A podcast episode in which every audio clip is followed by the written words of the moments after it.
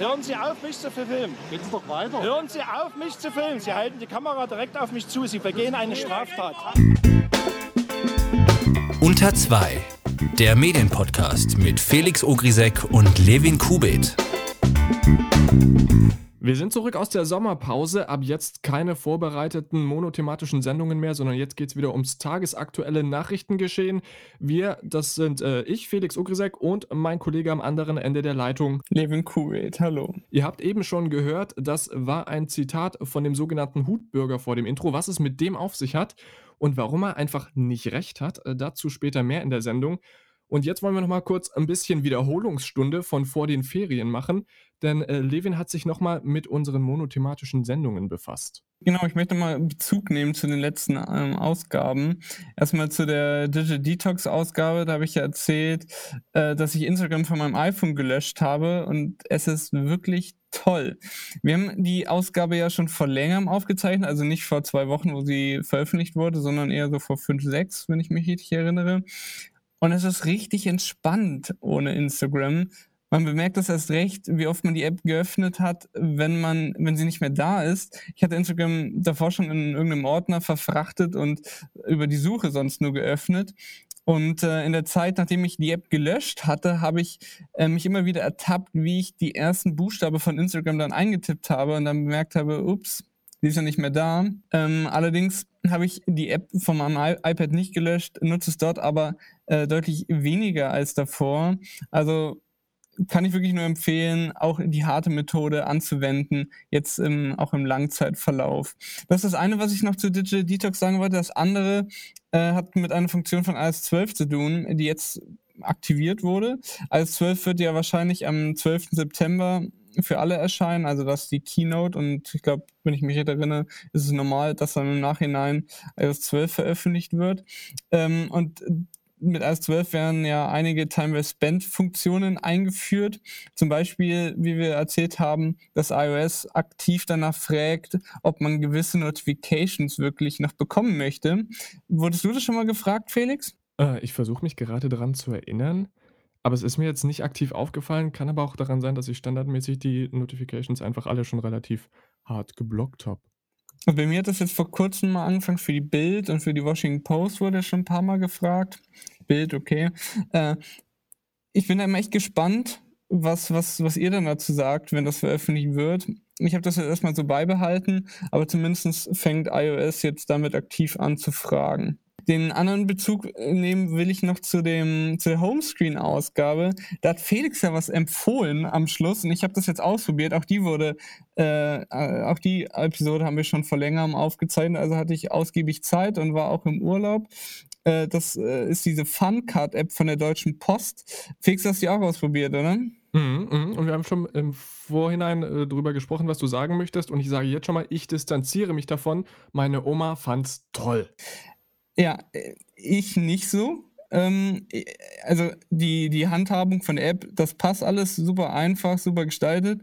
Ähm, aber die Qualität von der Postkarte hat mich sehr enttäuscht. Äh, einmal die, die Druckqualität also des Bildes vorne drauf äh, lässt meiner Meinung nach zu wünschen übrig. Genauso wie äh, die, was eigentlich erstaunt, die Druckqualität von der Schrift hinten. Also das sieht irgendwie so nicht ganz hochwertig aus. Und ähm, sehr amüsant fand ich ja, dass auf dieser digital, also auf dieser gedruckten Postkarte äh, eine Briefmarke draufklebt. Also da sitzt dann wohl irgendjemand und da kommt diese Postkarte maschinell raus und er klebt seine Briefmarke da drauf und stempelt noch einmal. Das fand ich auch schön. Aber so, das war's jetzt mit Bezug nehmen auf die vergangene Ausgabe. Fangen wir mit dem neuen Stoff an. Ich würde mal sagen, wir starten mit Deutschlandfunk, oder? Mhm, ja, denn die haben eine Nachricht für uns alle, die so nicht geplant war. Barnier betonte, der Brexit sei kein Pokerspiel, dafür sei die Lage zu ernst. Das Ausscheiden Scheiden Großbritanniens habe rechtliche, finanzielle und soziale Konsequenzen rechtliche und soziale Konsequenzen wird Folgendes nicht haben, aber vielleicht finanzielle. Ähm, wir haben ja schon bei unter zwei öfters über positive Gewinnentwicklung, von, zum Beispiel von der, vom Guardian oder von der New York Times gesprochen. Das Gleiche lässt sich aber nicht von der Neuen Zürcher Zeitung sagen. Bei der NZZ sind neben den Einnahmen aus dem Printwerbemarkt auch die Abo- und Einzelverkäufe gesunken. Positiv entwickelt es sich aber, wie zu erwarten, bei den Werbeflächen im Netz, die um 7% zunahmen. Der Schaden hält sich aber einigermaßen in Grenzen, da auch der betriebliche Aufwand parallel gesunken ist. Und wir machen weiter mit Böhmermann Unlimited. Jan Böhmermann hat in seiner Late-Night-Show Neo Magazin Royal eine Kategorie mit dem Titel Prism is a Dancer. In dieser Kategorie werden Zuschauer ausgewählt, ohne dass sie es wissen, und dann im Hintergrund äh, ihr digitales Alias wird recherchiert. Also alles, was sie jemals ever im Internet gepostet haben, wird rausgekramt und die werden dann damit, ja, man kann das so sagen, regelrecht blamiert in der Sendung. Im Frühjahr hat es eine Prism is a Dancer Spezialausgabe gegeben, die lief dann unter dem Titel Lass dich überwachen bei ZDF Neo und die ging 85 Minuten, also quasi eine richtige Samstagabendshow. Und jetzt hat das ZDF angekündigt, Jan Böhmermann diese Sendung nochmal machen zu lassen und zwar ohne Zeitbeschränkung und das sogar mit einem relativ guten Sendeplatz, nämlich direkt um 23 Uhr nach der Heute-Show. Das Problem, was sich, finde ich, dabei stellt, ist, äh, das, was diese Sendung ausgemacht hat, war, dass die Zuschauer nicht wussten, dass es diese Show jetzt gibt. Die dachten, sie würden ganz normal in eine Neo-Magazin Royal-Aufzeichnung gehen. Herausgestellt hat sich dann aber, dass es anders kommt.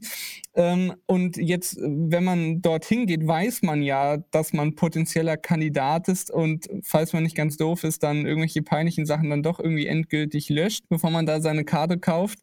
Ähm, deswegen frage ich mich, wo der Reiz dann bleibt und wie sie das alles gestalten wollen. Ja, es kann durchaus sein, dass sie da irgendwie eine Tarnveranstaltung draus machen oder irgendwas anderes. Also ich traue der Bild- und Tonfabrik äh, durchaus zu, dass die sich was Intelligentes dazu ausdenken. Apropos was Intelligentes ausdenken, die Bild hat auch was Cooles gemacht. Ja, die Bild ist offenbar großer Harry Potter-Fan. Zumindest haben sie jetzt ein Feature umgesetzt, das an die bewegenden Bildern in Zeitungen in der Fantasy-Reihe erinnern. Hat man eine Bild-Zeitung zur Hand und die Bild-App auf dem Handy installiert, kann man sein Smartphone über ausgewählte Bilder halten, woraufhin dann das zugehörige Video abgespielt wird. Das ist ziemlich interessant, zum Beispiel auch für Fußballereignisse. Neu ist es aber nicht. Der Medien-Newsletter-Branchendienst Turi 2 hat in seiner Print, hat in seinen Printausgaben schon länger Ähnliches mit drin. Da habe ich das auch schon selbst ausprobiert und ich finde, nett ist es zwar schon, muss man schon sagen, aber zumindest ist es bei mir so, dass wenn ich schon Print lese, nicht dauernd mein Handy rausholen möchte. Aber zum Ausprobieren ganz nett, aber ob man es dann wirklich regelmäßig nutzen will, ist die andere Frage. Jetzt kommen wir zum Fail der Woche und der geht wohlverdient an die Zeugen Jehovas, denn die haben bereits letztes Jahr einen Unternehmer aus Hautzenberg, das ist bei mir in der Nähe von Passau, etwas zu sehr genervt an der Tür. Und dieser Unternehmer hat sich dann die Marken Wachturm und Erwachet beim deutschen Patent- und Markenamt gesichert. Das sind die Namen der beiden Zeugen Jehovas Magazine und die kommen insgesamt auf eine äh, Auflage von 2,8 Millionen Exemplaren und das ist richtig viel. Dementsprechend sind die Zeugen Jehovas, freundlich gesagt, jetzt auch ein bisschen angesäuert. Dieser Unternehmer lässt jetzt einfach mal äh, alles äh, still liegen und wartet auf ein adäquates Angebot, um diese Markenrechte wieder zurückzuverkaufen. Wenn er schlau ist, verkauft das an den Playboy und lässt da ein großes Erwachen bei den Zeugen Jehovas erscheinen. Felix, was war das große Medienthema der, der vergangenen Woche? Ich bin äh, lange vor dem Spiegel gestanden, habe mir äh, mich angeschaut und überlegt, über was sprichst du, Felix? Und dann ist mir wie Schuppen von den Haaren gefallen, natürlich, der Spiegel. Der Spiegel ist gerade in aller Medienmunde und ich habe mich gerade gefragt, was macht Klaus Brinkbäumer gerade eigentlich beruflich? Im Moment ist er noch Chefredakteur, aber das nicht mehr lange. Es kam zwar nicht ganz unerwartet, es gab immer wieder Gerüchte über die Unzufriedenheit mit dem Chefredakteur, aber jetzt wurde es in die Tat umgesetzt. Ähm, das ist der vierte Chefredakteurswechsel in zehn Jahren beim Spiegel. Das muss man auch erstmal schaffen. Ähm, also Klaus Brinkmann geht, zumindest als Chefredakteur. Was er machen wird und ob er beim Spiegel bleibt, ist noch nicht bekannt. Er hat sich ja nämlich, äh, bevor er Chefredakteur wurde, abgesichert, dass er nach seiner Zeit wieder als Korrespondent in die USA darf, wo er auch schon davor war. Die neue Spitze wird aus gleich drei Personen bestehen, nämlich Spiegel Online-Chefredakteurin Barbara Hans, Ulrich Fichtner, der als einer der besten Handwerker im Hause gilt, und dem derzeitigen Chefredakteur des Manager-Magazins Stefan Klussmann. Klussmann wird an der Spitze dieses Dreierteams stehen, was einen ziemlich großen Vorteil hat, nämlich man muss nicht alle feuern, wenn was schief geht. Wir wollen euch jetzt mal ein bisschen Hintergründe liefern, wie es zum Wechsel gekommen ist. Ich würde sagen, wir fangen mal damit an, an was Klaus Brinkbäumer denn gescheitert ist. Mhm, und dafür muss man so ein bisschen die Struktur des Spiegels auseinandernehmen, denn der Spiegel besteht aus 3 wichtigen Parteien. Einmal gibt es da die Mitarbeiter, die, Re Mitspracherecht beim Spiegel haben und, äh, das zu 50,5% Dann gibt es noch mal knapp 25 äh, Mitspracherecht der Erben des Spiegel-Gründers und dann noch mal knapp 25% des Verlags. Das bedeutet, dass die, äh, Mitarbeiter zu jeder Zeit die Mehrheiten bestimmen können und äh, sich, äh, aussuchen können, in welche Richtung sie das lenken möchten. Das Problem dabei ist, dass diese Mitarbeiter bisher nur die Printredaktion umfassen und nicht Spiegel Online, was dafür gesorgt hat, dass es äußerst schwierig ist, Online und Print irgendwie zusammenzubekommen. Und genau das hat, äh, Klaus Brinkbäumer eben auch nicht geschafft. Das ist schon eine Aufgabe, die seit Längerem ansteht. Das ist schon eine ziemlich große Mammutaufgabe, das das muss man sagen, vor allem eben wegen wegen dieser Mitarbeiter-KG. Ähm, aber Brinkbäumer hatte schon vor mehreren Jahren ein Konzept vorgelegt, wie diese Fusion klappen soll. Jedoch hat, äh, oder es war einfach nur ein Konzept und er hat, ähm, wie die Zeit jetzt berichtet, es nicht weiter ausgearbeitet. Und die, der Spielgeschäftsführung war dann so der Bericht, dass einfach zu langsam, es ging nicht voran und sie trauten äh, Brinkbäumer dann die Transformation nicht mehr zu. Parallel war man auch schon auf äh, Kandidatensuche. Weit vorne waren da die NDR-Journalistin Anja Reschke, SZ-Co-Chefredakteur Krach, Holger Stark, der war Ex-Spielkorrespondent und Mitglied der Zeit-Chefredaktion und der Cicero-Chefredakteur Christoph Schwennicke. Und Schwennicke hatte fast den finalen Zuschlag bekommen, aber die Spielgesellschafter konnten sich dann zum Schluss nicht einigen. Zudem hätte eine Chefredaktion unter Schwennicke auch einen inhaltlichen Schwank ins Konservative bedeutet, was ähm, dann auch Folgen für die Leserschaft gehabt hätte. Am Ende wurde es dann aber Hans Fichtner und Klussmann. Hans wird für alles Digitale zuständig sein und die Entwicklung vorantreiben. Fichtner soll sein Auge auf die textliche und journalistische Qualität des Spiegels legen. Er ist zwar ein Printmann, soll aber auch gegenüber digitalen Themen relativ aufgeschlossen sein. Klussmann hat dann die Aufgabe, die Fusion zu bewältigen und das Wachstum von Spiegel Plus weiterzutreiben. Ich halte Steffen Klussmann auch für eine schlaue Wahl, weil er schon so ein bisschen Ahnung davon hat, wie man unter viel Druck Organisationen neu strukturieren muss. Der war zuvor nämlich bei der Financial Times Deutschland, also er weiß sozusagen, wie man mit dem Untergang der Printmagazine umzugehen hat. Und ich finde auch die Wahl nicht schlecht, ihn als als, ähm, na ja, heimliche Spitze, ähm, in diese Dreierkette zu setzen und neben ihm dann jemanden aus der Printredaktion und jemand aus der Online-Redaktion zu haben. Ja, also Hauptaufgabe, wie gesagt, die Fusion. Da sollen die, die Online ja den Printkollegen gleichgestellt werden, was dann bedeutet, dass sie dieser Mitarbeiter-KG, äh, an dieser Mitarbeiter-KG beteiligt werden. Das ist aber das, das Problem, dass eben die KG zustimmen muss, was bedeutet, dass sie deren Anteile äh, selbst verwässern quasi. Ob das klappt, ob sie das zustimmen, das muss ich noch herausstellen. Ähm, interessant ist auch unterhalb dieses Trios, also Hans, ähm, Klussmann und Fichtner dort werden verschiedene Stabsbereiche ähm, eingeführt, zum Beispiel die Choreografie der Themen oder das Redaktionsmanagement, wie Horizont berichtet, auch um die Zahl der Umbauverlierer zu reduzieren. Denn stellvertretende Chefredakteur wird es äh, nach, in dieser Konstellation nicht mehr geben. Und da kritisiert Horizont, dass sich Redaktion und Verlag durch die neu gebildete Unternehmensleitung vermischen könnte mit einem Übergewicht an Kaufleuten, was wiederum schlecht für den Journalismus sein könnte. Äh, die Frage, die sich jetzt stellt, was hat denn Brinkbäumer alles verändert? Die Redaktion wurde unter ihm deutlich modernisiert und ist femininer und vielfältiger geworden und es hat in mehreren Designänderungen in seiner Zeit gegeben. Die Auflage ist aber leider weiter gesunken. Seit seinem Beginn als Chefredakteur verlor die Auflage an 118.000 Stück. Was aber auf jeden Fall bleibt, die inflationären Anti-Trump-Cover von Edel Rodriguez. Die Frage ist ja, ob sie unter Brinkbäumer stärker oder weniger gesunken sind als unter den Vorgängern, denn dass Print nun mal verliert, das ist allen klar. Und ich glaube, da müssen sich die Printredakteure, äh, sprich diese Mitarbeiter-KG, auch einfach mal ein bisschen locker machen und im 21. Jahrhundert ankommen. Brinkbäume hat jetzt aber noch zum Schluss einen ganz schönen Power-Move gemacht. Äh, das ist jetzt positiv ein bisschen ausgedrückt. Eigentlich ist es schon ein hässlicher Schritt von ihm. Und zwar hat er ein äh, Interview komplett nicht autorisiert. Felix, was da passiert? Ja, genau, sein Power-Move äh, ging voll nach hinten los, denn am 9. Juli 2018 hat der Journalist Jakob Bure ein Interview mit Brinkbäumer geführt. Zum einen über sein neues Buch, also einfach so ein bisschen netter PR-Talk, und auch eben über den Spiegel.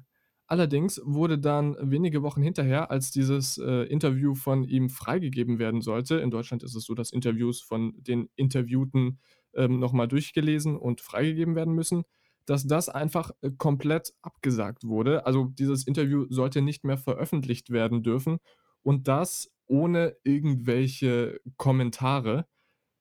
Der Journalist hat sich dann da auf Twitter noch zu geäußert und äh, Brinkbäumer ist dann gleich noch mit aufgesprungen und hat zurückgetwittert. Ich zitiere das eben mal. Das ist dann doch etwas billig. Ich erlebe gerade eine vermutlich kurze Phase, in der ich aus juristischen Gründen keine Interviews gebe, in Klammer, oder freigebe. Unglückliche Umstände eben, die Herr Bure kennt. Und er kennt auch meine Entschuldigung. Dieser äh, Herr Bure hat dazu allerdings gesagt, dass es eben keine Argumentation gibt, warum einfach gar nichts mehr äh, zugelassen wurde, also nicht mal mehr dieser PR-Talk für das Buch. Brinkbaumer hat sich jetzt auf Twitter dazu äh, geäußert, allerdings alles ein bisschen spät. Vielleicht hat er tatsächlich gute Gründe dafür, aber das nicht gleich am Anfang zu kommunizieren, war sein Fehler. Der Schaden liegt jetzt bei ihm. Ich finde ihn jetzt nicht mehr so cool. Ich finde es ja verständlich, dass er jetzt nicht den, den Interviewteil, in dem es um den Spiegel geht, autorisiert. Aber da hätte er zumindest den, den restlichen Teil des Interviews, der nämlich um, um sein Buch ging, äh, autorisieren können. Was ich aber dann ziemlich cool von Planet Interview finde, das machen die regelmäßig. Die, die sagen dann nicht einfach nur, äh, hey, das Interview wurde nicht autorisiert, sondern sie veröffentlichen das ganze Interview, nur halt ohne die Antworten von, von, von dem Interviewpartner und lassen den Raum einfach weiß. Heißt, es ist dann nochmal so ein Schlag ins Gesicht. Ja, verdient, wie ich finde. Ebenfalls verdient hat auch der Hutbürger die Berichterstattung über sich. Ihr habt es bestimmt schon mitbekommen, es gab bei einer Demonstration in Dresden vor wenigen Wochen einen kleinen Zwischenfall mit äh, Journalisten mit Kamera und äh, Demonstranten. Genauer gesagt ist einer dieser Demonstranten, der sogenannte Hutbürger, auf die Journalisten zugekommen, hat ihnen gesagt, er solle, äh, sie sollen ihn nicht filmen und das Ganze dann zur Polizei gebracht, die die Journalisten unnötig lang festgehalten haben. Jetzt ist die Frage, wie ist das, Leute einfach so zu filmen? Darf man das oder darf man das nicht? Das Schöne dabei ist, es ist eine juristische Angelegenheit. Das bedeutet vor allem bei Medien und Journalismus wieder Abwägungssache. Es gibt keine generelle Entscheidung. In diesem Fall ist es allerdings so, dass es eine äh, angemeldete Demonstration war und gerade auf Demonstrationen insbesondere ähm, die Berichterstattung mit Bild und Ton erlaubt ist. Dieser Hutbürger hat dann allerdings gesagt, es sei äh, verboten, eine Frontalaufnahme zu machen, ihn ins Gesicht zu filmen. Das ist allerdings insofern falsch, als dass er auf die Kamera zugelaufen ist, das gesagt hat und sich damit selber zum Interesse der Berichterstattung gemacht hat. Wäre er also einfach weitergelaufen, hätte sich nicht umgedreht, hätte den Kameramann nicht angepöbelt, dann wäre alles ruhig gewesen, er wäre in der Masse verschwunden, denn Massen darf man einfach so filmen und niemand hätte sich darum gekümmert, dass er nebenher auch noch beim LKA angestellt ist. Das nur kurz aus dem kleinen Juristenhandbuch. Aber, aber soweit ich weiß, ist es doch auch so, dass man auf, auf ähm, Demonstrationen auch äh, Personen direkt filmen darf, oder? Also nicht nur die Masse, sondern auch äh, einzelne Personen sich rauspicken kann, oder? Das ist bei Demonstrationen tatsächlich ein bisschen schwierig. Das ist wieder so, so eine blöde Abwägungssache. Das hängt halt immer mit der äh, Relevanz der Person zusammen. Also bei einer Demonstration ist es sicherlich ähm, eher zu rechtfertigen, eine einzelne Person zu filmen, wenn die da irgendwas Spektakuläres macht oder eine Aussage vorbringt. Und äh, eine einzelne Person in Nahaufnahme mit Hintergrundperson zu filmen, ähm, ist da tatsächlich dann in dem Sinne nicht verboten. Das ist immer ein bisschen schwierig zu äh, erklären, wenn man kein Beispielbild dabei hat. Aber ich hoffe, das ist so halbwegs verstanden. Okay, da, vielen Dank, Felix, für die rechtliche Einordnung. Das war es jetzt auch für diese Woche mit unter zwei. Als Lesetipp wollen wir euch noch äh, diesen ausführlichen Text von der Zeit über das Brinkbäume aus mitgeben. Das haben wir euch in die Show Notes und damit verabschieden wir uns. Vielen Dank fürs Zuhören. Feedback gerne auf Twitter, Instagram oder per Mail an unter zwei podcast at gmail.com. Und äh, dann sagen wir jetzt Tschüss. Tschüss, bis nächste Woche.